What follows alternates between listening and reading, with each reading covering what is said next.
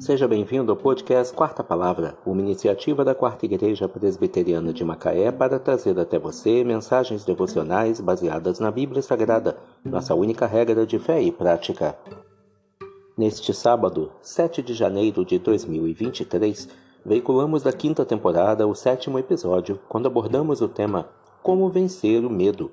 Mensagem devocional de autoria do Reverendo Hernandes Dias Lopes, extraída do devocionário Gotas de Esperança para a Alma, baseada em Salmo 27, verso 1. O Senhor é a minha luz e a minha salvação. De quem terei medo? O Senhor é a fortaleza da minha vida. A quem temerei? O medo é mais do que um sentimento.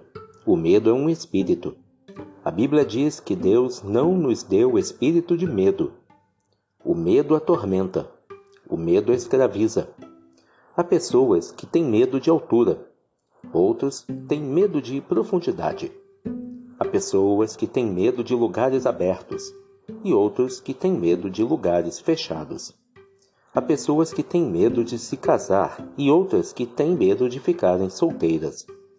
Há pessoas que têm medo da vida e outros que têm medo da morte.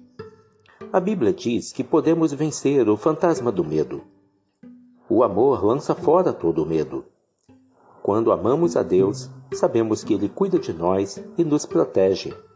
Quando descansamos na providência de Deus, não tememos nem as circunstâncias, nem as pessoas. Quando nos agasalhamos nos braços do Pai, ficamos quietos como uma criança desmamada no colo da mãe. Quando nos aquietamos sob as asas do Onipotente, mantemos o medo do lado de fora do nosso coração. O Senhor é a minha luz e a minha salvação. De quem terei medo? O Senhor é a fortaleza da minha vida. A quem temerei?